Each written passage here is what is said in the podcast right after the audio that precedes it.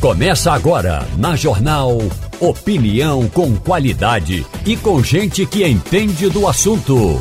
Com Igor Maciel, Romualdo de Souza e os jornalistas do Jornal do Comércio, deixando você bem informado. Passando a Limpo. Começando, passando a limpo aqui na Rádio Jornal e a gente já começa com manchetes aqui do Brasil inteiro. O ministro das Relações Institucionais defende tesourada no Fundo Constitucional. Futuro, fatura do União Brasil para apoiar o governo Lula vai além do Ministério do Turismo e já aproveito isso para dizer que o Ministério do Turismo vai mudar de titular, já está decidido, vai ser o deputado Celso Sabino do União Brasil ele vai ser o novo ministro do Turismo. Estamos com seis meses de governo, pouco mais de seis meses do governo, e já muda ministério. E muda ministério, Romualdo de Souza, muito bom dia para você. Muda ministério já aí de olho nas votações da Câmara, mas não tem nada garantido, né? A União Brasil disse que vai votar com o governo, mas garantia, garantia mesmo, o governo não tem não, vai ter que pagar para ver. É, da próxima vez, então, o presidente, quando escolher uma ministra ou um ministro de uma legenda e creditar aquele, aquela indicação à legenda, combine com a legenda.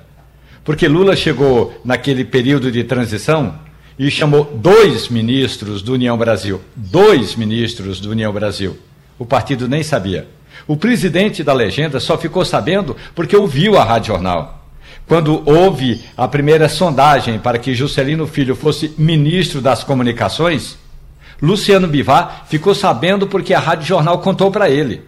E Luciano Bivar é, no mínimo, o presidente do União Brasil. No mínimo. Então, o presidente Lula, da próxima vez, quando for escolher um ministro, faça como fez agora. Chamou primeiro o presidente da Câmara dos Deputados e disse o seguinte: olha, eu estou querendo trocar é, a Daniele, Daniela, ministra das Comunicações, ministra da, do Turismo, porque não está dando certo. Como é que a gente faz? O, o político Arthur Lira deu o caminho das pedras. Converse com a legenda. E é assim que está sendo feito. Mas será que agora dá certo? Dificilmente. Porque a questão não é só trocar seis por meia dúzia. A questão toda é: Lula perde um importante aliado lá no Rio de Janeiro porque o Vaguinho é muito importante, sobretudo na Baixada Fluminense, onde Bolsonaro nada de braçada, mas em Belfor Roxo o Vaguinho foi lá e apoiou Lula, botou Lula nas costas, carregou Lula é, por tudo quanto é atoleiro ali na Baixada Fluminense e Lula teve muito voto na Baixada Fluminense, apesar de ser uma região é, de prestígio para o ex-presidente Jair Bolsonaro. A outra. É, o outro aspecto todo nessa articulação política é o que o Ministério eh, do Turismo vai fazer pelo Brasil. É isso que importa. Porque os prefeitos estão reclamando no Palácio do Planalto, os governadores estão reclamando porque a Daniela não recebe prefeitos e não recebe eh, governadores. É, eu ia dizer. Eu ia Se dizer o próximo que... ministro é. fizer isso, o caminho está certo. Eu ia dizer aqui, olha, é um absurdo também você ficar trocando ministro somente para poder atender o Congresso, somente para poder conseguir voto no Congresso. É absurdo, mas é necessário dentro do tal do presidencialismo de coalizão. Agora, também a, a pessoa que está lá na cadeira tem que fazer sua parte, né? Porque se ela não recebe ninguém, aí fica difícil também de sustentar, né, Castilho? Bom dia, bom dia, bom Romualdo, dia. bom dia, Sandro, bom dia, ouvintes. Olha, o Ministério do Turismo, na gestão da deputada, é deputada Daniela? É, deputada. Só existe na assessoria de comunicação. Tá entendendo? Você só tem notícia do Ministério do Turismo quando sai uma notícia produzida pela assessoria da comunicação. Por exemplo, o Ministério do Turismo divulgou uma nota essa semana fazendo as contas do número da, na economia na economia do Nordeste. O que é que seria a festa? Agora a pergunta, quanto foi que o Ministério do Turismo entrou com isso? Né? Então a gente tem aquela história. No caso da promoção do turismo internacional, você tem o caso da Apex, que achou que podia ficar com 500 milhões do sistema S, recebeu 100. E sob escrutínio, porque o sistema S vai querer prestação de contas disso. Então, tem certos ministérios, Igor, que é, você só toma conhecimento dele ou pelas mídias sociais ou pela assessoria de imprensa, porque ação prática não existe nenhum. Né? Qual é. é a prioridade do Brasil para o setor do turismo? Qual é o peso do turismo na economia brasileira que justifique isso? E aí esse tipo de debate aí é mais, é como se diz, É, como o Vaguinho deu uma ajuda a Lula, lá é, eu sinto o dever de gratidão. Agora, o presidente tem sido muito grato. Ele deu uma cadeira do STF ao advogado dele, ele deu um ministério a, a, a Vaguinho que ajudou ele no Rio e, e, ele vai pagando as promessas de gratidão que ele tem. Agora, eu não sei se esse consegue, é o melhor caminho. Se a pessoa não consegue se segurar lá, aí é outra história também, ah, é. porque aí cabe também a ministra, agora quase ex-ministra já, mas cabe também à ministra ela se reunir com o partido, reunir o partido dela e dizer ao partido: olha, é o seguinte, o ministério é, não é meu, não, é nosso, tá? E a gente precisa se, se unir aqui para poder segurar. Agora, continua com União Brasil e ela está fora. Oh, oh, oh, deixa eu aproveitar aqui. Sabe, Sandro Prado, professor, muito bom dia para o senhor. Bom dia. Vai ter novo PAC. Novo PAC anunciado numa live ontem. O presidente Luiz Inácio Lula da Silva resolveu fazer uma live igual a Jair Bolsonaro fazia Agora, eu não sei se essas lives vão ser. vão ser. vão acontecer sempre. Com frequência, frequência, né? É. é. Foi até a assessoria de imprensa de Lula uhum. é, que falou que era um caminho interessante adotar essa estratégia como Bolsonaro adotava, porque dessa forma fala diretamente com a população, ao invés de ter que passar pelo jornalismo tradicional. Né? Então aí ele pode colocar o que ele quiser. De certa forma, é uma estratégia que, se tiver dado certo, possivelmente ele vai continuar fazendo essas lives e quem sabe não teremos as quintas, mas de repente as terças, as lives de Lula. É, o, o Romualdo, vai ser. Vai ter uma frequência isso, esse negócio de ele fazer live? Eu tava vendo as imagens ali agora da live, ele conversando, inclusive eu não vi quem é que apresenta, porque não é ele sozinho normalmente, normalmente o, o, Jair Bolsonaro fazia ele, ele que apresentava, com, botava um ministro do lado, às vezes é. o ministro tocando sanfona, às vezes, às vezes falando, mas ele colocava alguém ali do lado para poder falar.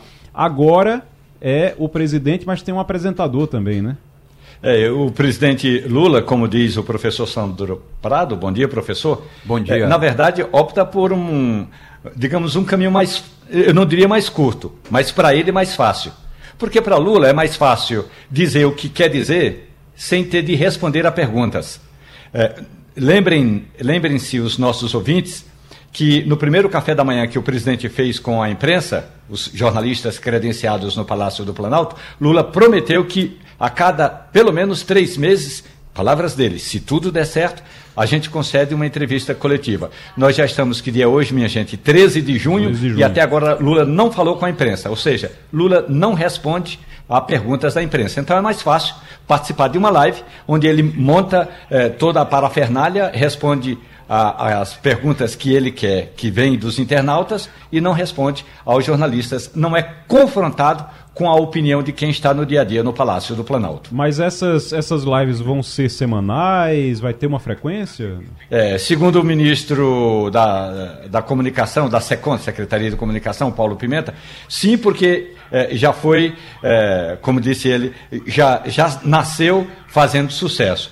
É, o, o, presidente Lula é, chamou o Pimenta e disse: Olha, vamos arrumar um jeito de falar com a população, porque antigamente é, tinha é, o, o, o, café com o presidente. Era um, um, lá no início, no, no Lula 2. É, Lula 1.0, lá em 2003, tinha o café com o presidente. Então, toda semana, Lula se dirigia a, a, ao país naquele café com o presidente. Mas, pelo menos uma vez por mês, o presidente fazia uma entrevista coletiva. Isso aí é Lula no começo do mandato, em 2003, que não tinha ninguém para dizer, não, não é mais para fazer isso não, meu boy. Agora Lula não está mais fazendo encontros com a imprensa. É verdade. Olha, eu estava vendo aqui o, a, a, ontem, é, a live teve em, no máximo 280 telespectadores. Desculpe. 280? 280. 280. Marcações, é, 280 é diferente dos 250 mil do presidente Jair Bolsonaro chegava no pique. Claro, foi a primeira. Não, mas o, o, o Castilho, você está falando de 280 o quê? Ao vivo, na Não, hora? pessoas que entraram no, no site. Eu estava vendo aqui, a média é não passa de 500 pessoas. Então a gente vai ter que ver os números ainda, como é que vai ser. Ah, eu, é, eu, acho que tem que ver porque só. né? É, tem que ver realmente como é que na, na transmissão. Que, como é que foi esse comportamento original, na transmissão original. É, na transmissão original, original porque o que é, eu estou vendo aqui tem, tem. Quando é que está aí? Não, eu não estou vendo a, a, original, não. Eu estou vendo aqui eu no. Acho que no UOL governo, que tem. É, é o UOL reproduziu, está com 3 milhões e 450 mil. Visualizações. Visualizações. Então é isso mesmo. Então Entendeu? Tá então Mas a, a do, aqui, o UOL, aqui o UOL reproduziu. Tem que ver a, tem que ver a Mas original. Mas é a do UOL ou é do tá. governo? Não, é do UOL. então essa é a audiência do UOL. É a audiência do UOL. Por tá isso que eu estou dizendo, tem que ver a do governo. É. Eu não estou achando aqui, mas a gente vai ver. Achar. Professor. Isso só porque o Instagram do presidente Lula, eu estou vendo aqui, tem 12 milhões e 900 mil seguidores. Então deve ser, ter sido transmitido por vários tipos é, de mídia. É, é, então a gente tem que computar todos para ver é, realmente essa audiência. É, mas a, a, a, principal, geralmente no. Pronto, aqui. No achei YouTube. aqui no YouTube, eu achei a do próprio. A página do próprio presidente. A página do próprio presidente. Pronto. Aí eu não tô aqui, não tô encontrando, não. É, e lembrando também que depois é. ele faz a edição de partes e isso é, é. reproduzido claro, nas redes claro. sociais pelos é. seus simpatizantes, pelos deputados, enfim. Então, realmente tem Não, é, é uma abrangência muito grande. Aí é uma estratégia alternativa, como o próprio Romualdo falou, que você fala o que você quer falar e não tem que ser e não vai ser apertado por jornalistas é, é, é. perguntando coisas que realmente ele é. possa não querer ele responder. Transmitiu, ele transmitiu, pelo que eu estou vendo aqui, no YouTube, no Facebook, no Instagram. Foi um então, conjunto. É, foi um conjunto. Aí tem que ver realmente tudo. Qual foi a audiência é, disso? Tudo, como é que foi, qual a audiência disso. Mas uh, durante a semana a gente vai ver isso. Agora, se for realmente semanal, Será que vai ser toda segunda-feira? Será que vai ser toda terça-feira? Que foi agora pela manhã, né? Também. Foi agora às 8 horas da manhã, 8 e meia da manhã. 8 e meia. Mais ou menos. É. Silvano Fluminhan, que é coordenador do Centro de Estudos Jurídicos da Procuradoria-Geral do Estado. Silvano, seja muito bem-vindo ao Passando a Limpo. Bom dia. Bom dia, Igor. Bom dia, ouvinte da Rádio Jornal. O... É uma honra estar falando para vocês. Ô, Silvano, a gente está aqui falando sobre essa palestra que vai acontecer. A gente vai falar aqui sobre essa palestra que está acontecendo aqui no Recife Inteligência Artificial Presente e Futuro das Profissões Jurídicas. A gente está ouvindo o tempo todo esse. É, é, a procuradora Bianca Teixeira, a procuradora-geral do Estado, que está inclusive. Tem o, o ministro e vice-presidente do Superior Tribunal de Justiça, Og Fernandes, que é daqui do Recife, né? Está participando também. E eu queria saber, Silvano, é, a gente ouve muito falar nisso agora. Só, olha, porque você chega num escritório de advocacia, eles têm um software que faz as petições, que ele, ele mesmo constrói as petições, os advogados só vão revisar, ele um, tem software que entende as decisões dos, é, do, dos, da justiça, as decisões de cada juiz, e sabe é, como é que aquele juiz pensa para poder é, fazer a petição, fazer o texto de acordo com cada juiz. Como é que isso está sendo utilizado no meio jurídico hoje, aqui? Olha, está sendo bastante utilizado. Né? O, o, ministro Log, eu acredito que ele vai falar sobre as experiências do Superior Tribunal de Justiça, do Supremo Tribunal Federal. A gente tem alguns robôs que já atuam é, para poder fazer alguma identificação de temas, de repercussão geral, para poder facilitar a análise de alguns recursos que já funcionam no STJ e no STF.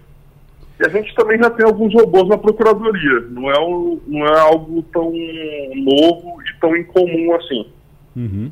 É interessante quando o senhor fala assim, o, a, gente já, a gente já tem alguns robôs ali, a gente já tem. Isso parece que a gente está numa conversa futurística, mas é algo que já faz parte da rotina de vocês. Esses robôs eles fazem o que exatamente? Olha, eu vou falar do âmbito da Procuradoria. Certo. Na Procuradoria, por exemplo, o ajuizamento das execuções fiscais ele já é robotizado. Há muitos anos isso. Uhum. E com, então o procurador não faz a peça, ele não assina a peça. A petição inicial ela é automática. Certo. E é feita por esse robô, então? É feita por um software, né, que uhum. a gente já fala que é o nosso robô, sim, sim. mas ele, ele pega os dados da Secretaria da Fazenda, e, faz, e monta a petição inicial e faz o ajuizamento. E a partir desse momento a gente começa a ter a atuação dos procuradores. E o senhor disse que isso é utilizado por vocês na Procuradoria, que isso é utilizado também no Supremo Tribunal Federal, já tem alguns robôs que funcionam, alguns softwares que funcionam assim. É, é algo que tende a crescer ainda muito? Eu acredito tem que espaço? sim, eu acho que essa é a tendência. Inclusive, no dia de hoje, a gente provavelmente vai dar início a, um, a, uma parceria, uma colaboração entre a Procuradoria do Estado e o Superior Tribunal de Justiça para ter acesso a uma das informações que eles acabam tendo, que é um, um robô chamado Atos, uhum. que é do uhum. Superior Tribunal de Justiça. E a gente vai dar início a essa cooperação no dia de hoje.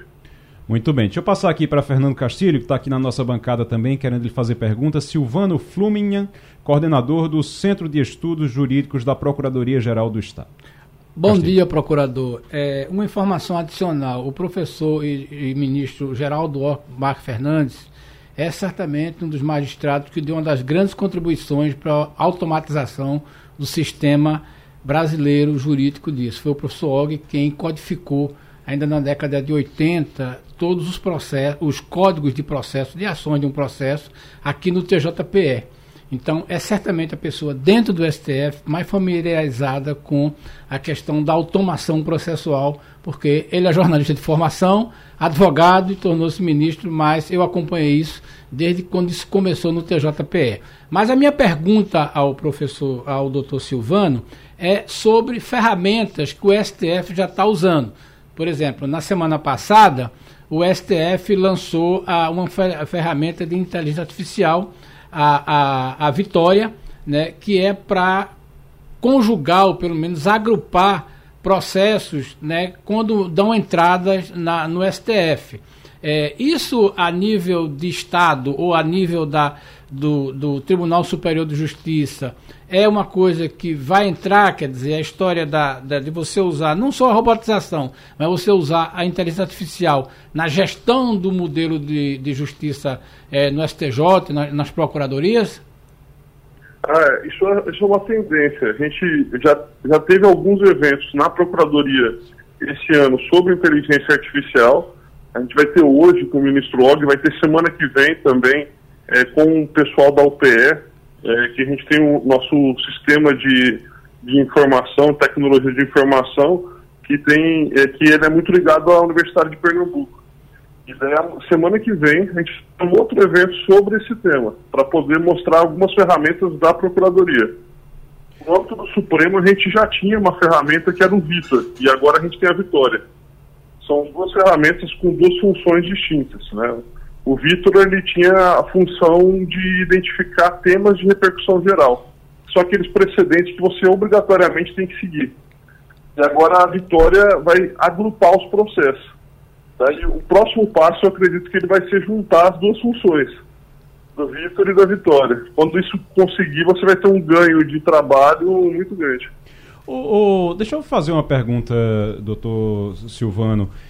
Tem muita gente que quando fala em inteligência artificial, quando fala no uso de robôs, de softwares, fica pensando, ah, então vai, vai ter menos espaço para pessoas, para seres humanos trabalharem. Vai, vai faltar emprego, vai tirar emprego. Esses robôs, eles estão tirando empregos hoje já? Olha, eu, eu acredito que a gente tem um. Não, é, não é esse o pensamento que a gente deve fazer. A gente, quando tem um robô, a gente está auxiliando o trabalho do humano. Uhum. Mas, por exemplo, eu não consigo ainda ter um robô que faça uma análise de prova, uma análise documental. Isso ainda é o ser humano que precisa atuar. Ele vai fazer aquele trabalho que ele é repetitivo. Que, que, ele já, que a gente já usava, a gente já usava modelos, a gente já usava o Ctrl C, Ctrl V, e agora ele só vai ser mais automatizado, vai ser mais rápido. Mas os outros trabalhos, eles ainda precisarão ser feitos. E tem um outro problema também, que a gente precisa supervisar o robô. Sim. Né? E essa é uma atividade que necessariamente ela precisa ser humana, pelo menos até agora ela precisa ser humana. Muito bem. Sandro Prado. É, doutor Silvano, bom dia. É, a população, né, ela quando percebe que a inteligência artificial é, está em tela, ela fica ainda bastante confusa porque é algo realmente muito novo que a gente só via nos filmes de ficção científica. Mas para a população, é realmente a gente pode esperar uma maior celeridade nesses processos, tanto pela parte dos advogados em relação a fazer o seu trabalho e colocar essas petições com mais agilidade, também a parte da procuradoria, é, vai ajudar os juizados. O que, que se espera para os próximos anos de melhoria para a população que precisa é, de procurar justiça para resolver os seus problemas, digamos assim? Eu acredito que ah, o objetivo é você trazer rapidez, trazer celeridade. É, e evitar também períodos em que o processo fica morto, vamos dizer assim, que ele não fica rodando, ele fica parado, o que antigamente ficaria parado numa prateleira, agora a gente vai falar que ele ficaria parado num gabinete. Né? Então esse, esse período morto ele, ele deixa de existir, ou pelo menos diminui muito a sua ocorrência. Romualdo de Souza. Bom dia, Silvano. É, isso mostra com essa inteligência artificial a serviço da justiça, que, primeiro, o advogado não vai mais poder dizer que não tem bola de cristal para saber o que pensa o juiz, porque, na prática, alguns temas, inclusive de repercussão geral, já estarão ali, ó, elencados no processo. Agora, a outra pergunta é a seguinte: esse evento ocorre na cidade do Recife, uma, um, uma das cidades polo de debate, de desenvolvimento, eh, de pesquisas na área de inteligência artificial. É aberto ao público, qualquer pessoa pode chegar lá para participar, fazer perguntas, se inteirar do que está sendo feito no campo da justiça, Silvano? Olha, na Procuradoria a gente busca fazer os eventos sempre abertos e de maneira gratuita. É, esse é um objetivo que a, que a gente tem a fazer. Apenas o palestrante faz inscrição que não aconteceu com o ministro Og, o ministro Og não fez restrição alguma, então o evento ele acaba sendo aberto. O problema é que a gente tem um auditório com capacidade reduzida. Nosso auditório da Procuradoria tem capacidade para 100 pessoas. E até ontem a gente já tinha o, esse número já alcançado. Então provavelmente hoje, presencialmente, a gente não vai conseguir novos participantes. Mas uma preocupação que a gente está tendo é de transmitir então ele vai ser, a gente vai tentar e vai buscar fazer um evento híbrido. A gente pode divulgar na a nossa plataforma, que vai ser pela plataforma Zoom. É, mais tarde a gente vai criar a sala, a gente vai estar no site da Procuradoria, www.pge.pe.gov.br e quem quiser assistir, tiver interesse, vai poder assistir no formato online ao vivo. Muito bem. Tem as, a, o evento então começa às três da tarde e aí quem quiser acompanhar vai poder acompanhar pelo Zoom. No, entra no site da PGE, pra, da Procuradoria Geral do Estado, para poder pegar o, o endereço da, da, da página, para poder entrar no Zoom, para entrar na reunião e acompanhar essa palestra que acontece hoje. Silvano Fluminhan, Fluminhan o coordenador é. do Centro de Estudos Jurídicos da Procuradoria-Geral do Estado. Muito obrigado, Silvano, pela participação aqui. Obrigado, Igor. Obrigado, ouvintes. Um abraço. Um abraço. Uh, a gente vai. Antes, eu queria só. Tem uma, uma, uma questão ainda sobre esse assunto, que é o seguinte: o problema da justiça é que você agiliza alguns processos, mas você tem uns gargalos que são, assim, às vezes parecem insuperáveis. Então, tem hoje, se você chegar no Supremo Tribunal Federal, ok, está agilizando o processo, está agilizando o processo. Mas se na hora de decidir o ministro do Supremo, ele, como a gente, que é uma expressão horrível, mas ele senta em cima do processo, ele é. simplesmente ele guarda o processo e de, de, pede vistas e depois, depois dá uma resposta. Hoje tem até prazo para isso, tá, é tem, né? existe um prazo para isso, mas tinha coisa que o, o, pessoal passava anos, né, Romualdo? É para poder dar uma poder sair uma decisão. E aí não tem inteligência artificial que resolva é. nesse caso, porque aí é o, é o interesse o ser humano de, é o interesse de decidir ou não, né? É, você pode imaginar, tem processos que duraram é, séculos, não diria séculos, mas o que mais durou no Supremo Tribunal Federal foi 125 anos para ser julgado. A gente vai pegar Exato, 125 anos foi uma ação ainda movida na época da Princesa Isabel e esse é o caso mais emblemático no STF. Agora a gente vai pegar um processo que está agora eh, se desenrolando no TSE, no Tribunal Superior Eleitoral. Hum. Na, no próximo dia 21, o ministro eh, que vai. Benedito Gonçalves vai ler o relatório dele e que trata exatamente do pedido de inelegibilidade, ou seja, tornar o ex-presidente Jair Bolsonaro com, sem direitos políticos nas próximas eleições.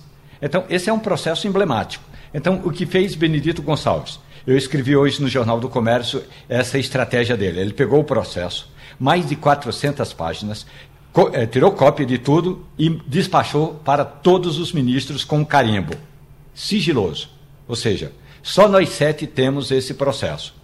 Então, eh, eh, todos os ministros já têm o relatório de Benedito Gonçalves.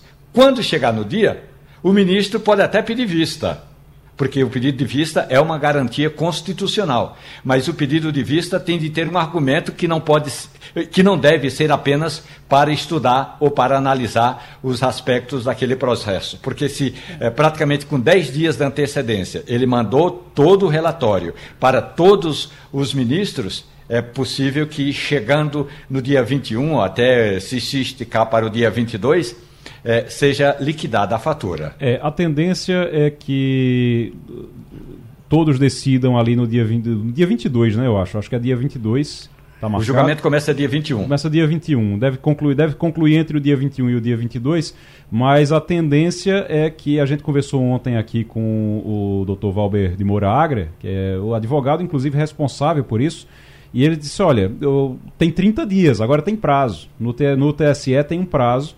Então, se pedir vista, o Nunes Marques, por exemplo, que está ah. lá, ele pode pedir vista, mas ele tem 30 dias. E mesmo assim, pode ser que seja fique logo resolvido, não seja oficializado, mas seja resolvido, porque exatamente por isso que você está contando agora, agora eu estou entendendo o que o, o Valber Agra dizia ontem, que é exatamente isso. O relator já mandou tudo para é. eles para poder dizer, porque na hora, se alguém pedir vista, disse, não, mas todo mundo pode adiantar o voto. É. Já adianta o voto, já fica resolvido ali, apesar de não oficializado, espera mais 30 dias para poder oficializar. Esse, Isso esse, é o que deve acontecer. Esse é um problema da justiça brasileira que a gente observa, como o professor Sandro Igor falou, na ponta.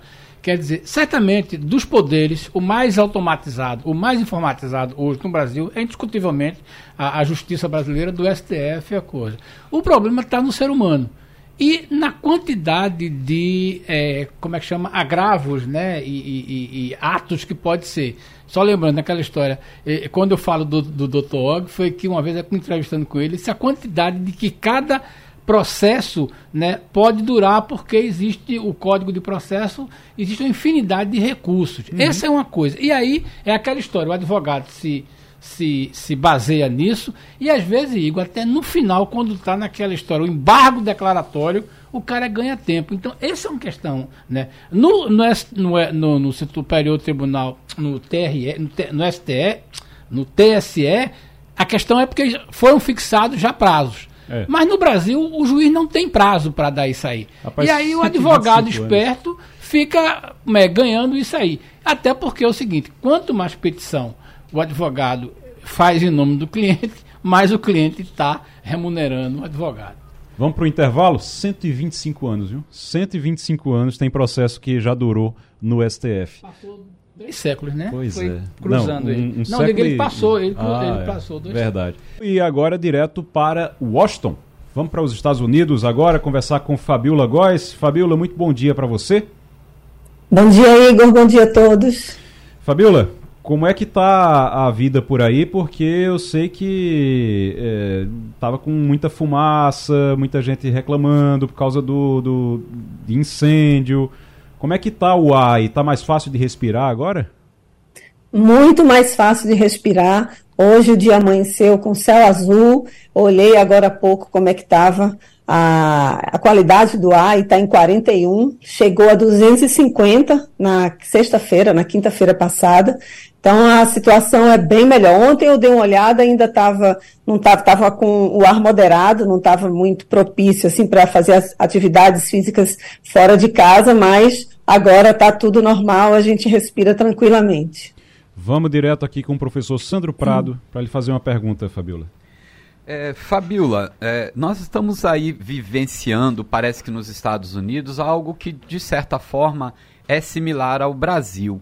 Né? Nós vimos aí que os Estados Unidos agora eles estão pedindo a reintegração à Organização das Nações Unidas para a Educação, a Ciência e a Cultura, que é a Unesco, e está inclusive pleiteando aí é, ao Congresso norte-americano 3 bilhões de reais aproximadamente, que é o valor da sua dívida com a instituição. É o que que isso tem repercutido aí na política é, e com a população norte-americana? Bom dia, professor. A Unesco é uma importante organização que tem ajuda mundial. São 193 países. Os Estados Unidos, historicamente, sempre foram o país que mais ajudou a Unesco, né? já doou a mais ou menos 20% né, de toda a arrecadação da Unesco, já foi cedida pelos Estados Unidos. E aí, quando foi em 2017, Trump decidiu romper com a Unesco, dizendo que era anti-Israel, que a Unesco era anti-Israel. Mas tem também, historicamente, alguns problemas entre Estados Unidos e Unesco para reconhecer a Palestina. Pra, quando a Palestina entrou em 2011 para a Unesco, os Estados Unidos também romperam com a Unesco, entre outros. Agora, o Biden tinha dito já desde o início, desde a campanha dele, que os Estados Unidos iriam voltar à Unesco e que ele ia, iria pleitear o pagamento dessa dívida de 3 bilhões de dólares. Já tem uma garantia, foi divulgado agora recentemente, que os Estados Unidos já têm imediatamente, já pediram né, para o Congresso americano 150 milhões de dólares para entregar para a Unesco para poder diminuir essa dívida que eles têm. Né? Agora, o fato, está repercutindo, obviamente, aqui, isso é uma demanda dos democratas, do partido do presidente Biden, e era e, e, totalmente contra, né, obviamente, da política do Trump, que era de deixar esse organismo importante é, relação né, que o, os Estados Unidos tinha com a Unesco, que é definitivamente um dos organismos que mais tem ajuda humanitária para a educação, né, para a cultura, para as crianças. Então, realmente é muito importante esse retorno agora de um país tão importante para esse organismo. Fabiola Góes conversando com a gente direto dos Estados Unidos. Fernando Castilho. Fabiola, você tem detalhes sobre essa base da, de que a China tem em Cuba? É, essa informação é um noticiário muito forte nos Estados Unidos até porque Cuba é um noticiário que está muito presente na, na imprensa americana, né, principalmente nos estados mais ao sul, mas veio à tona esse agora momento e Biden tenta procurar, é, no momento em que Biden está querendo é, esfriar né, a temperatura em relação com Pequim. Como é que é isso aí? Como é que a imprensa está tratando, especialmente a, a, imprensa lá da Flórida, né, onde está a maior concentração de cubanos? Pois é, a imprensa também repercutiu bastante, né, depois que The Wall Street Journal divulgou essa informação no sábado, né, que os Estados Unidos têm desde 2019, imagina, uma base em Cuba. A gente não tem detalhes, os Estados Unidos não também não divulgaram, nem obviamente Cuba também não divulgou informações é, sobre isso mas o fato é que mostra né, como é que funciona essa espionagem entre os dois. Os Estados Unidos também fazem a mesma coisa, tá? A gente está aqui dizendo que a China tem essa base né, em Cuba, mas os Estados Unidos têm base também militares para para investigar a China, no Mar do Sul da China, em vários países. E o problema é que a China ela está ampliando o seu poder de influência na América, nas Américas, na África, na Ásia, e isso daí faz com que use, amedronte um pouco os Estados Unidos. Eles, toda vez que sai uma notícia dessa, fica aqui todo mundo apavorado. Mas a ideia mesmo é que é para espionar tem edifícios militares construídos para espionar, para interceptações telefônicas também. Eles estão vistoriando os navios que os Estados Unidos mantêm, né, uma, ali na, são 160 quilômetros entre Cuba e Flórida, então seria um importante, é uma, uma importante estratégia de espionagem que a China está mantendo em Cuba. Agora, como os dois países são muito fechados, a gente não sabe exatamente, eu não tenho detalhes aqui para informar e nem o governo americano também informou detalhadamente. Agora, o fato que está movimentando aqui o noticiário e essa declaração que foi dada por uma fonte do The Wall Street Journal, está tá movimentando bastante aqui e imaginando quantos, quantas bases a China não teria aí pelo mundo também para espionar aqui os Estados Unidos. O Fabiola, o... como é que está a história do, do plano de paz de, de Lula para a Ucrânia? A gente falou aqui, não estava sendo levado a sério e tal, mas Está sendo levado a sério agora ou continua, a, a Ucrânia continua nem aí para isso? Olha, Igor, parece que a Ucrânia e a Rússia também não continuam nem aí para isso, porque as ofensivas continuam. A Ucrânia anunciou nesse final de semana uma contraofensiva, ganhou já sete vilas na região do sul e no leste da Ucrânia. E a gente sabe, né, a, a, a Mônica von der Leyen, a presidente da Comissão Europeia, ela está no Brasil, se reuniu com o presidente Lula, discutiram essa questão da paz na Ucrânia. O fato é que não há nenhum acordo, porque a Ucrânia não quer abrir mão de seu território. Né, o ministro, ministros lá da, ucranianos estiveram com o Celso Amorim e falaram para ele, né, dizendo, olha, imagina é, alguém chegar e pedir para vocês cederem parte da Amazônia. É a mesma coisa que está acontecendo aqui com a gente. A gente não quer ceder parte de território nenhum porque a gente quer manter, obviamente, a integralidade do nosso país. Então, não há nenhuma projeção, não, o Lula tem falado sobre isso, mas o fato é que agora que a gente vai ver um outro momento de, de uma guerra ainda que pode ser ainda mais acirrada, que pode demorar ainda mais tempo. Agora, tem um importante fator aí nesse processo que não está sendo levado em consideração, que é o fator surpresa. Né? Tem um livro que é A Arte da Guerra, do Sun Tzu, que é um livro clássico aí para os líderes no mundo inteiro, que ele fala que o fator surpresa é um dos fatores mais importantes para se ganhar a guerra. Né? Então, não tem, né? Esse fator surpresa não existe aí nesse momento, porque já está sendo anunciado há muito tempo e a Rússia está se preparando para todas as frentes de batalha que existem ali na região de Donbass, na região leste e no sul da Ucrânia. Então, a gente não vê uma, um movimento né, de reunião para poderem se discutir o que, que, como poderia acalmar os ânimos aí. A gente está vendo agora, de fato, por exemplo, hoje de manhã, o, a Rússia ela atacou a cidade do Zelensky, matando uhum. 10 pessoas e ferindo mais de 30 pessoas. Então a gente vai. O, o próprio Zelensky diz que está muito difícil né, esse momento da guerra, mas que a contraofensiva começou. Já perderam mais de 16 aqueles tanques de guerra foram cedidos pelos Estados Unidos e pela Alemanha. Então eles estão tendo baixas também. Isso é um fator bem importante agora nesse momento. Vamos ver se eles vão conseguir. Se eles conseguirem, essa contraofensiva for bem sucedida, aí eles têm condições de negociar em outros termos com a Rússia. Vamos agora para Brasília. Romualdo de Souza. Fabiola Góes, bom dia. Fabiola, a expressão é franzir a testa. Ursula von der Leyen franziu a testa quando o presidente do Brasil falou do meu crush, minha vida. Claro que Lula não usou essa expressão. Eu é que usei hoje no Jornal do Comércio. Meu crush, minha vida. Lula tinha prometido na campanha eleitoral que faria ou criaria um dia em que as pessoas pudessem se amar mais, o tal do Ministério do Namoro. No primeiro dia do, dos namorados na gestão de, do Lula 3.0, Lula estava ao lado de Ursula von der Leyen e disse o seguinte: Ah, eu peço desculpas porque não consegui cumprir essa promessa de campanha. A presidente da União Europeia estava com um tradutor no ouvido. Ela deu um pulinho assim, vamos imaginar, ela franziu a testa, ela deve ter imaginado do que esse homem está falando. Eu não sei qual foi a conclusão que Ursula von der Leyen tirou, mas qual foi a conclusão que a América do Norte chegou dessa visita da União Europeia aqui no Brasil, até porque, e isso é importante, parece que finalmente vai sair aquele acordo do Mercosul com a União Europeia, apesar do que dizem ah, os franceses, eh, que são contra esse acordo, Fabiola? Romualdo, obrigada, você me corrigiu. É Ursula von der Leyen, eu falei Mônica. Uh, Romualdo, os Estados Unidos eles veem com bastante atenção essa, essa aproximação né, da União Europeia com o Mercosul. Isso daí é um acordo que, que é muito, seria muito celebrado, porque seriam transações comerciais muito importantes para o Brasil. Os Estados Unidos, tudo que eles ficam fora, eles reclamam, né, eles não têm muito interesse nisso daí.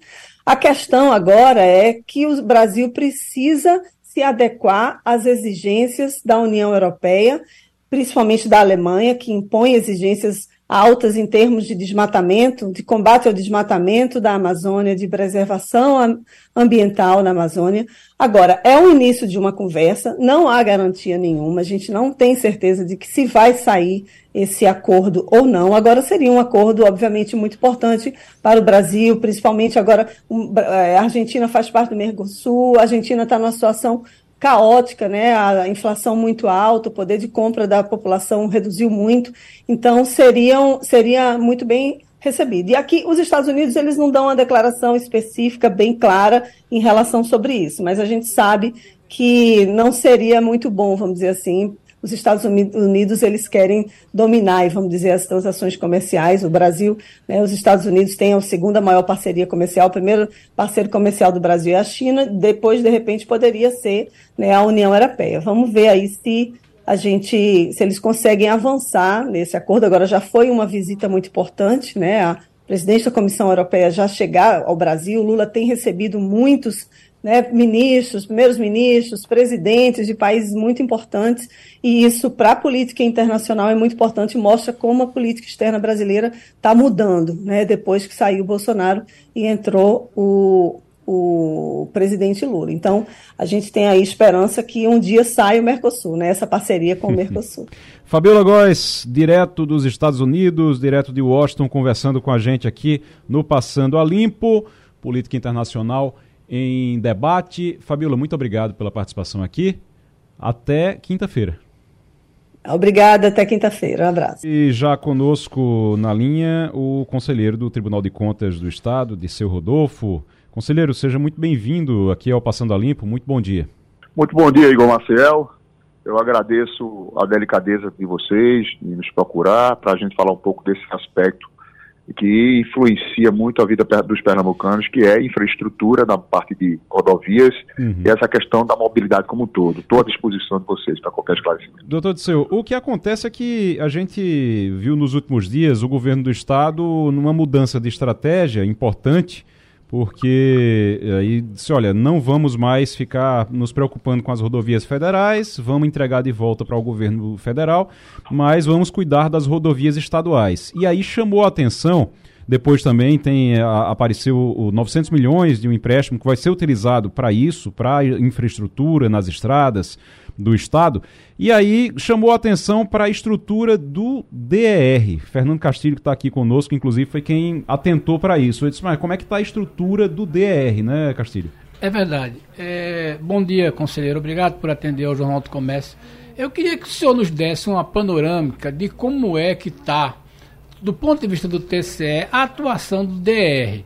É sabido, os pernambucanos sabem disso, de que as nossas estradas são as menos qualificadas da região Nordeste. Nós temos uma dificuldade enorme e nós constatamos isso quando saímos para a vizinha Paraíba. Mas a gente vê, o DR tem se comportado como? A última informação que eu tive, conselheiro, é que o DR não tem mais nem engenheiro no quadro. Como é que o senhor analisa a, a questão do, do, Como é que o DR se comporta na, na prestação de sair junto ao TSE? Só, Castilho, é, só, é, é doutor Disseu, a preocupação da gente é porque, olha, vai chegar aí 900 milhões de reais para é.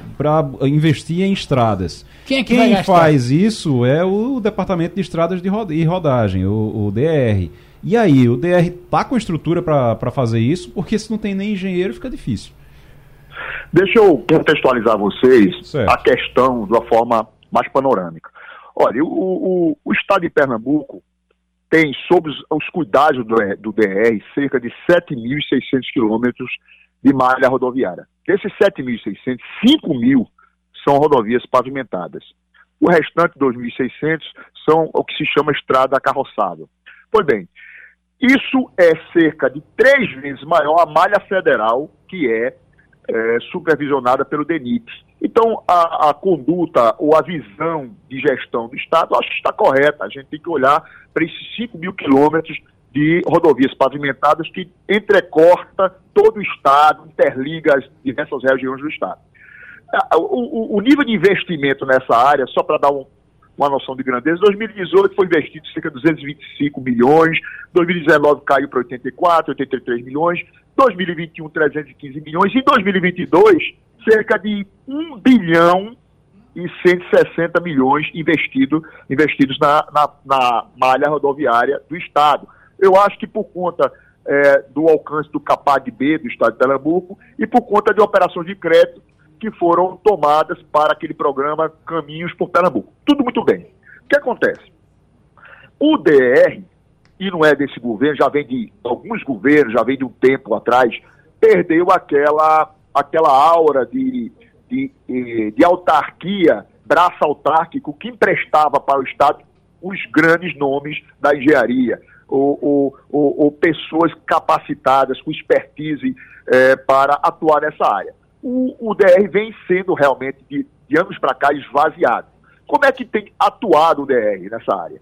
Tem atuado para conseguir é, o, o fim colimado da sua própria existência, trabalhado com as consultorias. Tem muita consultoria é, é, contratada pelo DR. Então, o, o, tribunal tem deitado um olhar muito preocupado sobre isso, entendendo que o que tem que se fazer é revitalizar o DR através de concurso público. O governo do Estado já acenou nesse sentido, de fazer concurso público, reestruturar o DR para que ele possa minimamente cumprir as suas, as suas, os seus desígnios que estão na lei. Então, o que acontece no que diz respeito ao que foi dito aí de grandeza para 2023?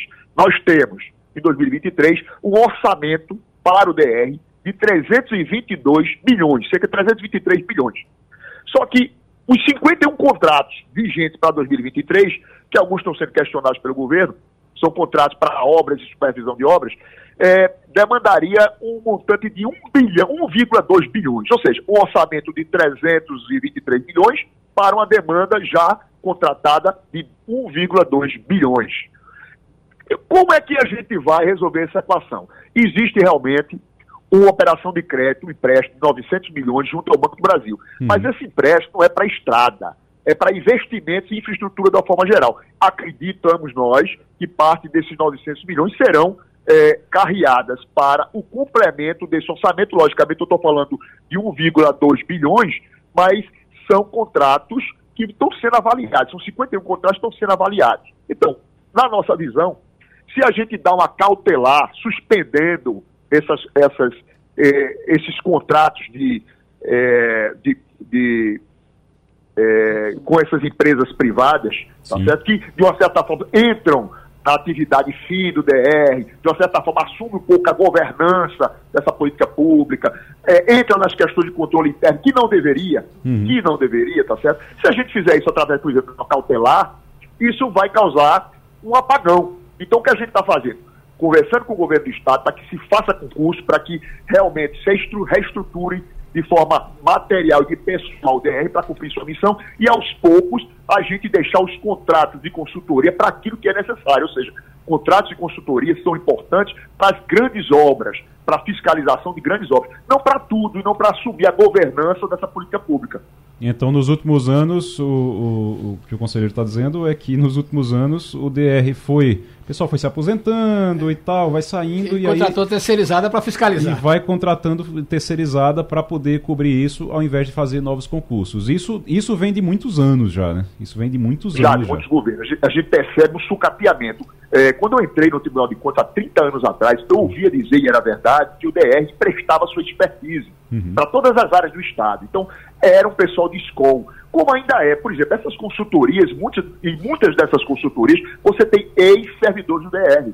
O, o, que está a provar que o, o DR realmente é uma grande escola. Uhum. Foi sendo sucateado, sucateado, e hoje, se a gente for barrar todas essas consultorias, que algumas delas são questionáveis, porque não são, é, são tratadas como contratos é, é, ininterruptos, a gente entende que não, de caráter continuado, a gente entende que não, mas a gente não pode fazer, a gente tem que conversar com o governo, o governo vem conversando também nesse sentido, e é abrir concurso e reestruturar inclusive no, que diz respeito ao orçamento DR. É, até porque você vai, se você vai investir, você precisa investir em algo que tenha maior efetividade, seja né? Fiscalizável, que, você, que né? seja fiscalizável, não, isso, e que tenha maior isso. efetividade, né? Você poder realmente atender aos princípios públicos, aos princípios da administração pública, entre eles o, é, essa de você, você poder gastar bem o dinheiro, você poder gastar direito o dinheiro. O... Fernando, deixa eu fazer uma colocação Sim. rápida sobre a sua. O Fernando, viu, Igor? Sim. É, conversou ontem comigo e tá, fez uma comparação óbvia entre as, as estradas pernambucanas e as paraibanas.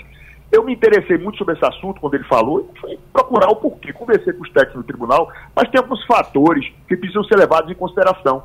É, a Paraíba é, tem um tráfego muito menor que Pernambuco. Isso é uhum. uma questão que tem um impacto sobre a manutenção das estradas. Sim. As estradas elas são, elas são projetadas para 6 toneladas por eixo de caminhão. que dá cerca de 12, 12, 12 é, toneladas.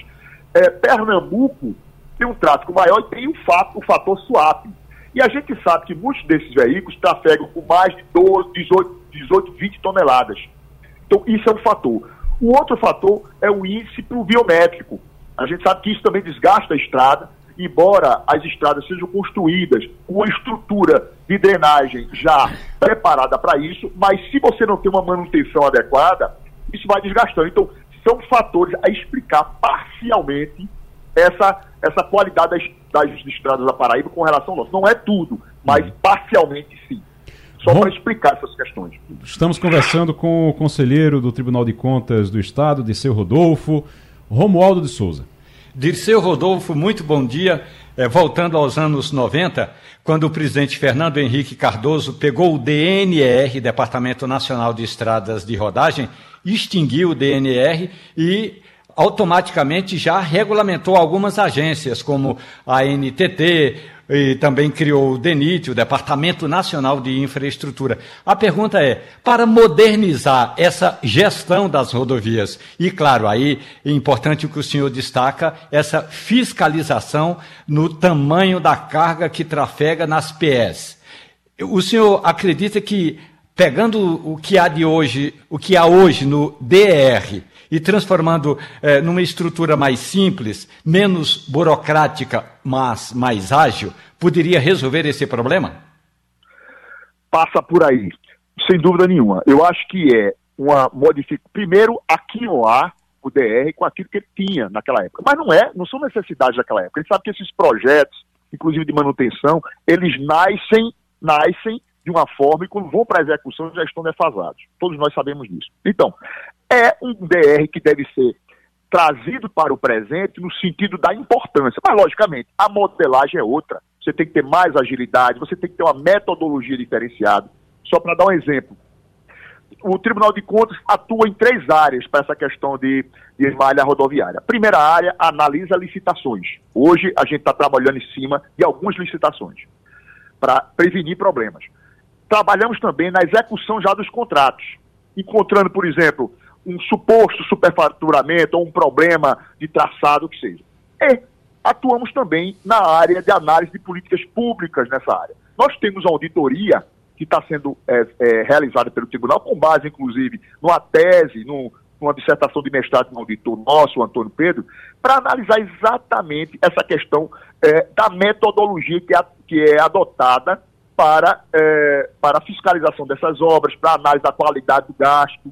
E a gente pretende, ao, ao fim dessa auditoria, desenvolver sugestões metodológicas com indicadores de desempenho para que o DR, uma vez estruturado, ou provisoriamente essas consultorias, possam atuar de forma mais profícua, não só na construção, mas também na manutenção dessas estradas. O que é que eu posso dizer aos senhores, falando agora de consultoria? Nós temos, por exemplo, por exemplo, essa, essa carência de pessoal de estrutura DR. Nós temos um contrato que o, o, o foi celebrado no governo passado, é, que demanda cerca um esforço de 12 milhões anuais do Estado de Pernambuco. É um contrato guarda-chuva, faz muita coisa. Prática, o escopo é muito grande, praticamente assume muitas das funções do DR. Mas eles têm uma ação interessante que é um mapeamento de toda a malha rodoviária do Estado. Então, eles estão agora, agora, já com a realização dos 6 mil quilômetros que vão, eles vão analisar, com uma espécie de um carrinho Google. Eles vão analisar, já analisaram 4.800 quilômetros. Isso é informação muito preciosa. O tribunal está querendo obter essas informações, será fornecido certamente ao tribunal essas informações, para a gente, construir uma metodologia e uma forma de nós fiscalizarmos e ajudarmos o DR numa, numa, numa outra vida que virá a, a atuar dentro de suas competências. Então, resumindo, o que o Tribunal de Contas vem fazendo é procurando dialogar com o Estado e a gente tem obtido um bom diálogo para que o DR seja reestruturado, seja remodelado, com o nome que for, e aí passa pela observação do nosso amigo. A observação é bem essa. Talvez o modelo não é mais aquele. O DR de antes, a gente tem saudade do que ele, ele propiciava em torno de quadros quadro e, e a produção que ele, que ele tinha nessa área específica. Mas certamente aquele DR não pode ser o de agora. A gente tem que pensar em um DR ou coisa que o valha, que o substitua, o braço autárquico do Estado nessa área, mas com um construto moderno, pós-moderno, que incorpora, inclusive, metodologias como essa que veio através de uma consultoria. Doutor Disseu, o senhor mantém a gente informado porque já que vai ser, já que se pretende gastar tanto dinheiro e a gente tem essa dificuldade de estrutura do, do DR, do departamento que cuida das estradas, e já que se quer gastar tanto dinheiro com as estradas, a gente precisa ficar bem informado sobre isso. Sempre o senhor mantém a gente informado sobre essas conversas do senhor com o governo do estado para a gente acompanhar, tá certo?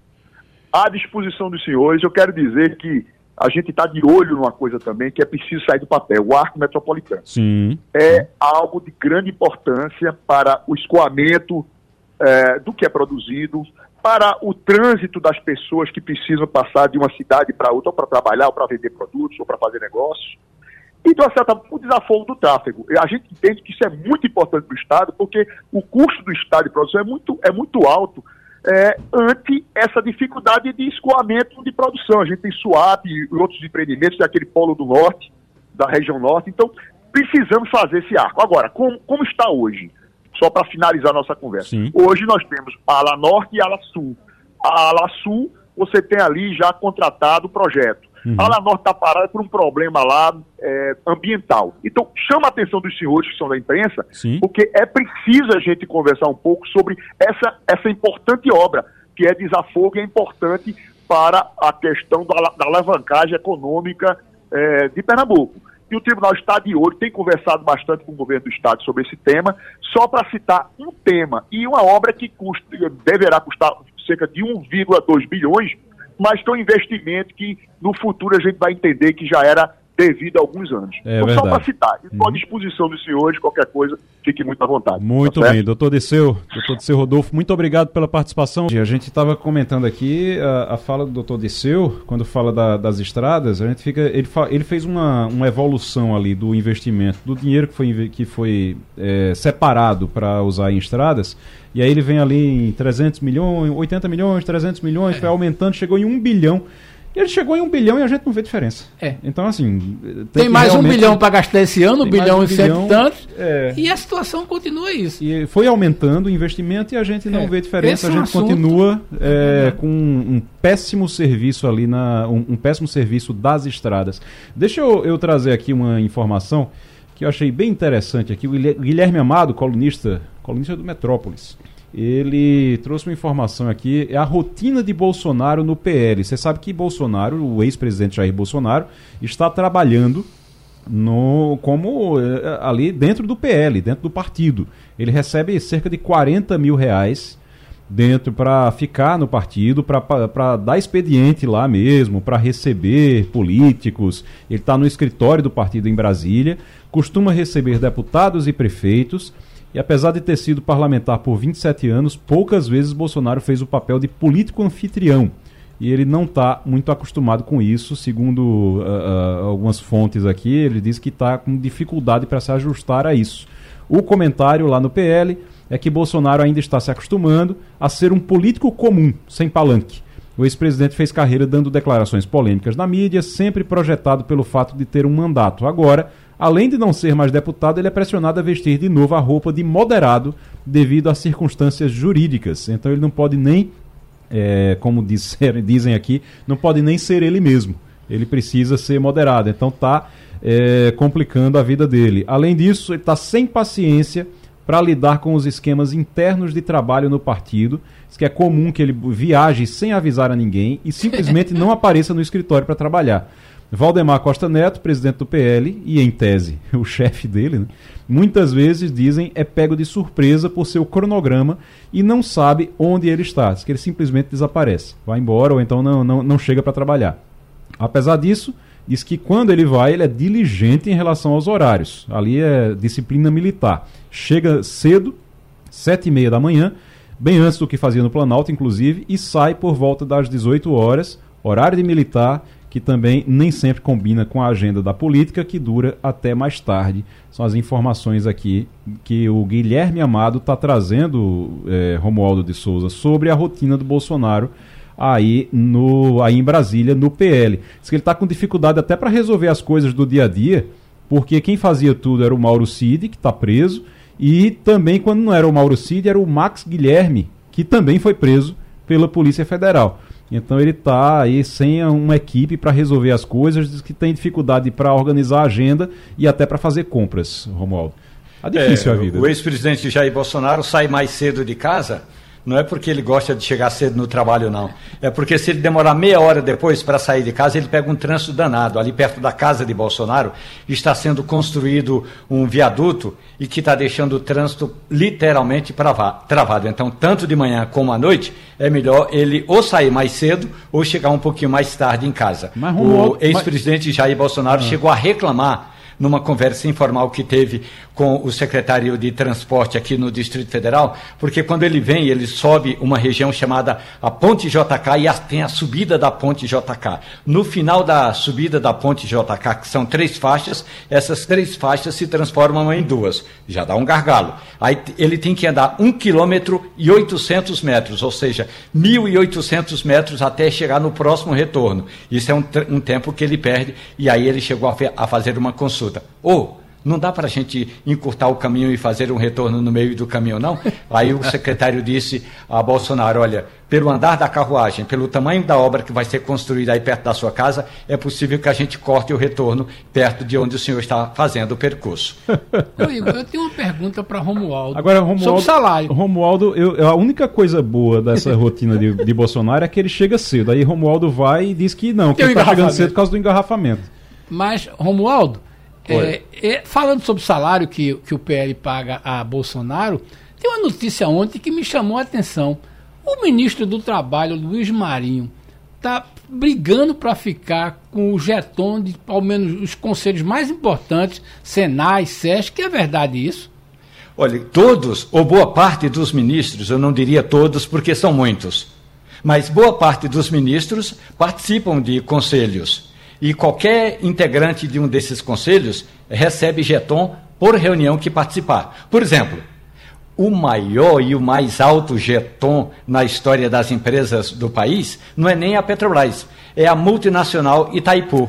Que, ah, desculpe, não é multinacional, é binacional. binacional. Brasil e Paraguai, não multi, é, é, é, é binacional. Então, essa é uma escapatória legal que muitos ministros se apropriam dela, porque ajuda a dar uma alavancada nos salários que não são lá tão robustos assim como se imagina. Agora, é, para ir para essas empresas, para esses conselhos, eles mesmos se indicam, é, Romualdo? É assim, primeiro o presidente da República tem que nomear. Aí a nomeação passa pelo presidente da República, pelo chefe da Casa Civil e o ministro a que essa empresa estiver vinculada. Por exemplo, se for na Petrobras, aí é Minas Energia. Se for a Itaipu Binacional, Minas, Minas Energia. Então depende muito eh, de que área eh, ele esteja pleiteando participar de um desses conselhos. E aí o, o princípio da impessoalidade que vá para as cucuias, né? É, é, é impressionante como... O Marinho se auto-indicou, né? É, o, no caso de Marinho ele se auto-indicou. É isso que, por isso que eu estava perguntando, porque você tem. A gente, se a gente for falar de princípio de, de administração pública aqui, de respeitar princípio de administração pública, que ninguém respeita, a gente vai passar todo o programa falando sobre isso, porque a gente já falou aqui sobre o princípio da eficiência no caso do, do, das estradas, do Departamento de Estradas de Rodagem, e agora o princípio da impessoalidade, que ninguém respeita também. Você indicar você mesmo para o, o, conselho é meio complicado, né? E, ou indicar, um, ou indicar o, né? o, próprio advogado para o STF também, né? E a, a transparência. E a transparência também. No é. final das contas, a gente isso. não fica sabendo de praticamente nada. É, exatamente. A ANS aprovou o aumento de até 9,6% nos contratos individuais e familiares e também reajuste por faixa etária para os planos de saúde. E tem uma história, o consumidor pode ter dois reajustes do plano de saúde no mesmo ano. E aí é Ai, complicado. meu Deus. É, pois é, dois reajustes. Mas você tem um reajuste de quase 10% já agora, já é algo que preocupa e preocupa muito. Você tem uma saúde pública de péssima qualidade, saúde pública de péssima, de terrível qualidade, certo? O pior do, do, do, dos mundos é a saúde pública brasileira, a gente sabe disso. Não é à toa, não é à toa que se você for fazer pesquisa para saber o que é que precisa ser resolvido, o que é que os gestores públicos precisam resolver, você vai para lá, sempre vai dar saúde.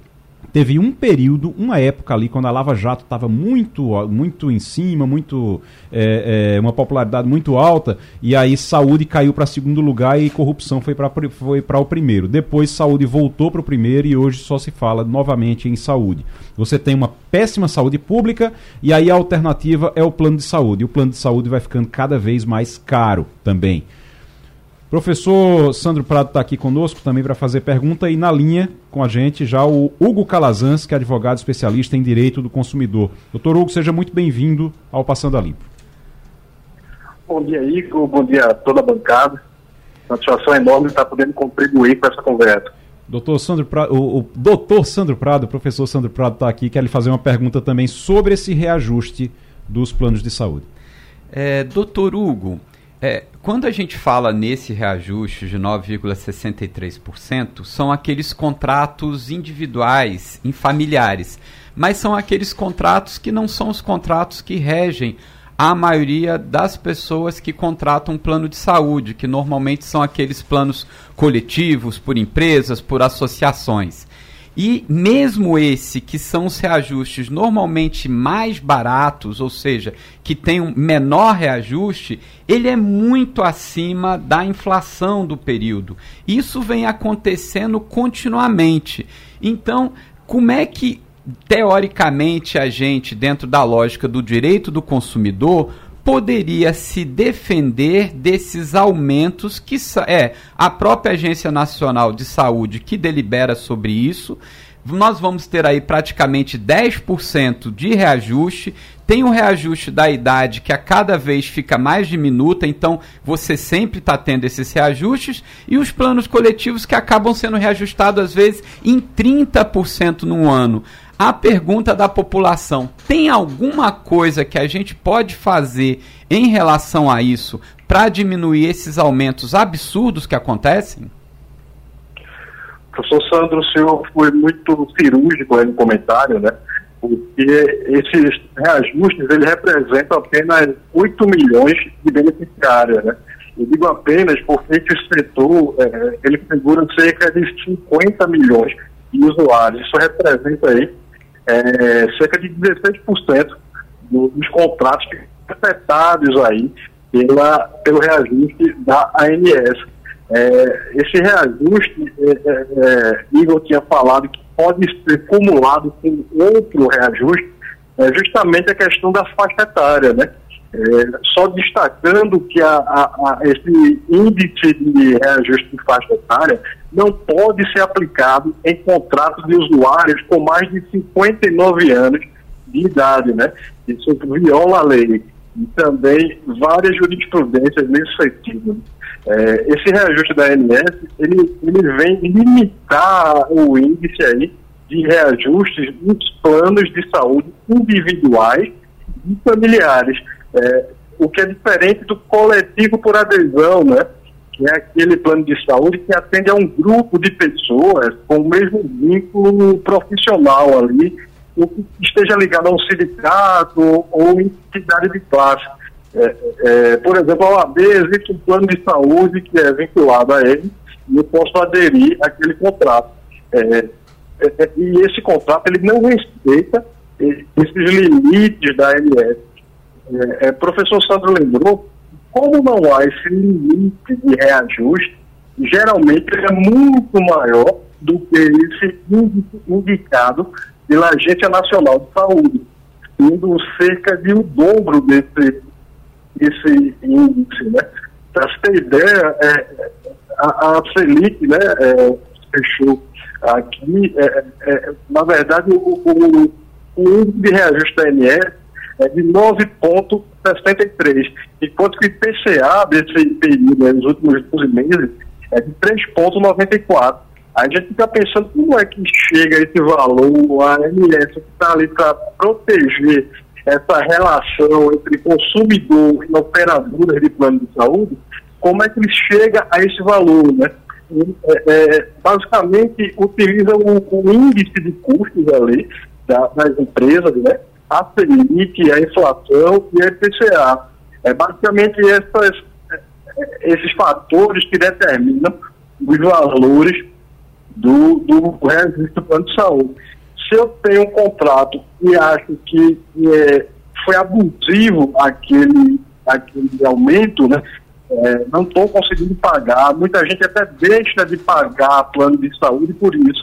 Mas pode buscar um profissional habilitado, um advogado especialista nesse setor, para que seja feito um cálculo e verifique se há a aplicação de índices abusivos em relação àquele contrato específico. O, a gente está conversando com o Dr. Hugo Calazans, que é advogado, especialista em direito do consumidor. Deixa eu, conversa, deixa eu chamar agora Romualdo de Souza. Eu estava, Hugo Calazans, bom dia para o senhor, conversando exatamente agora com um integrante da Secretaria de Defesa do Consumidor do Ministério da Justiça. Aí vamos imaginar. Tem a Secretaria de Defesa do Consumidor no Ministério da Justiça. Tem a Comissão de Defesa do Consumidor na Câmara Federal. Tem a Defesa do Consumidor no Senado Federal. E aí, quem fiscaliza o fiscal? Quem é que vai atrás dessa decisão tomada pela ANS e para dizer, ó, não é possível que não esteja abusiva.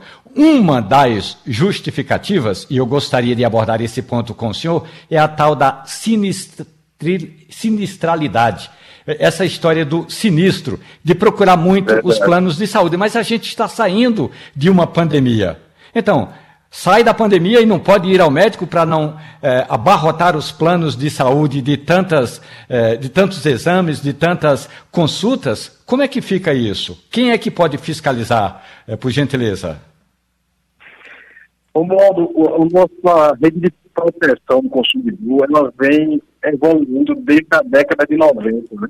A Constituição ela abriu essa possibilidade e o Código de Defesa do Consumidor ele veio para brilhar, abrilhantar essa questão da proteção do consumidor lá na década de 90. Né? Da, daí em diante, várias leis esparsas foram utilizadas para a proteção do consumidor. A gente não precisa ir a Brasília para ser protegido, né? O PROCON local que está ali do lado do, do, consumidor, ele pode receber essa queixa, intimar o plano de saúde para que haja essa mediação e que seja localizada uma, uma solução específica para aquele caso. No entanto, a gente pode pensar de uma forma macro, né? é, pensando que o Ministério da Justiça, através de, seus braços, né, ele pode sim buscar a intervenção, a, o, o, requisitar junto à ANS é, detalhes sobre esses cálculos utilizados para alcançar esse início. E aí teria um, um efeito geral, né? É, um efeito legal, que você fala no direito. Mas o consumidor ele não está desamparado.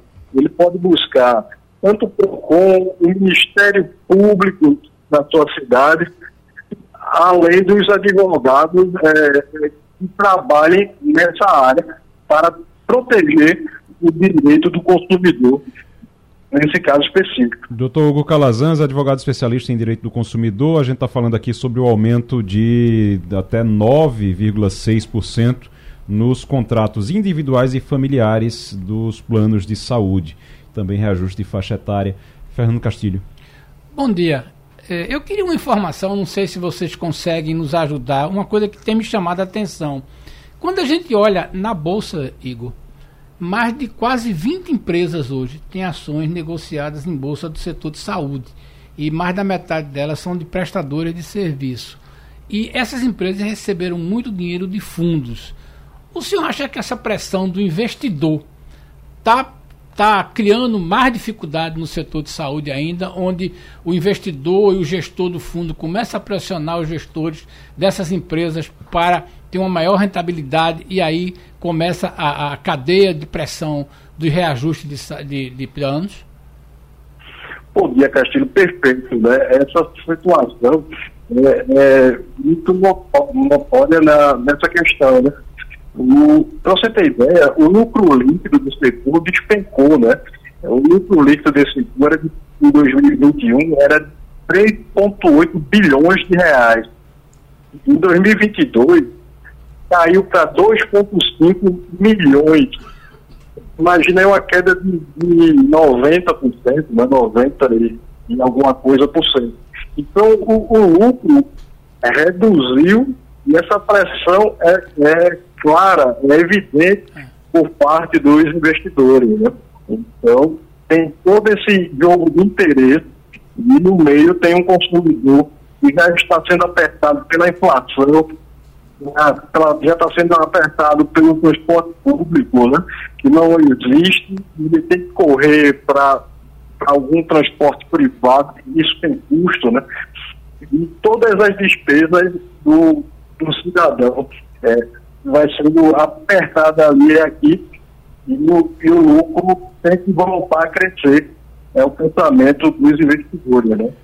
Agora, doutor Hugo, só para a gente encerrar, é, o, o, que é que o, o, o, usuário pode fazer se ele achar que está sendo lesado? O que é que ele pode, ele pode reclamar ah, do aumento? Ele não tem como reclamar, porque a ANS aprovou, a, a ANS já liberou. Mas ele pode reclamar de que, se for cobrado duas vezes, por exemplo, porque ele pode ter dois reajustes, o reajuste anual e ainda mais esse reajuste da ANS. Ele tem do que reclamar nesse caso? Bem, bem Igor, é, é legítimo esse reajuste, né? Mas a gente tem que destacar que só pode ocorrer no aniversário do contrato do plano de saúde. Se você fez o contrato em agosto, eu não posso agora sofrer esse reajuste por parte do plano de saúde. Tem que aguardar o aniversário do contrato. É, é, o que o consumidor pode fazer? Ele pode buscar é, uma ação revisional. Através do contrato do plano de saúde, é, o histórico de pagamento dele pode ser feito um cálculo e verificado se há abusividade naquele contrato que ele está é, pagando. Inclusive, existem várias ações de Brasil afora contestando esses índices de reajuste da ANS. Como o Romualdo falou, existem uma, uma, os órgãos federais que poderiam se utilizar do, das suas atribuições e interferir no, no bom sentido, né? interferir no sentido de buscar detalhes daquela, daquele cálculo que foi utilizado. Uhum. Caso okay. não haja, através desse órgão é, federal, estadual, municipal, o consumidor ele pode impetrar uma ação buscar o, o histórico de cálculo que chegou a 9,63% de índice de reajuste pela ANS. E aí questionar isso, né? E, e aí Perfeito. questionar. A justiça, uhum. a justiça está de portas abertas nesse sentido. Né? Muito bem. Tá bom. Então, doutor Hugo Calazans, advogado especialista em direito do consumidor, muito obrigado aqui pelas informações, falando desse aumento na, nos planos de saúde já autorizado entre no, até 9,6%. Romualdo de Souza, professor Sandro Prado, Fernando Castilho, muito obrigado a vocês pela participação de hoje. O Passando a Limpo fica por aqui. Tchau, tchau. A Rádio Jornal apresentou opinião com qualidade e com gente que entende do assunto. Passando a Limpo.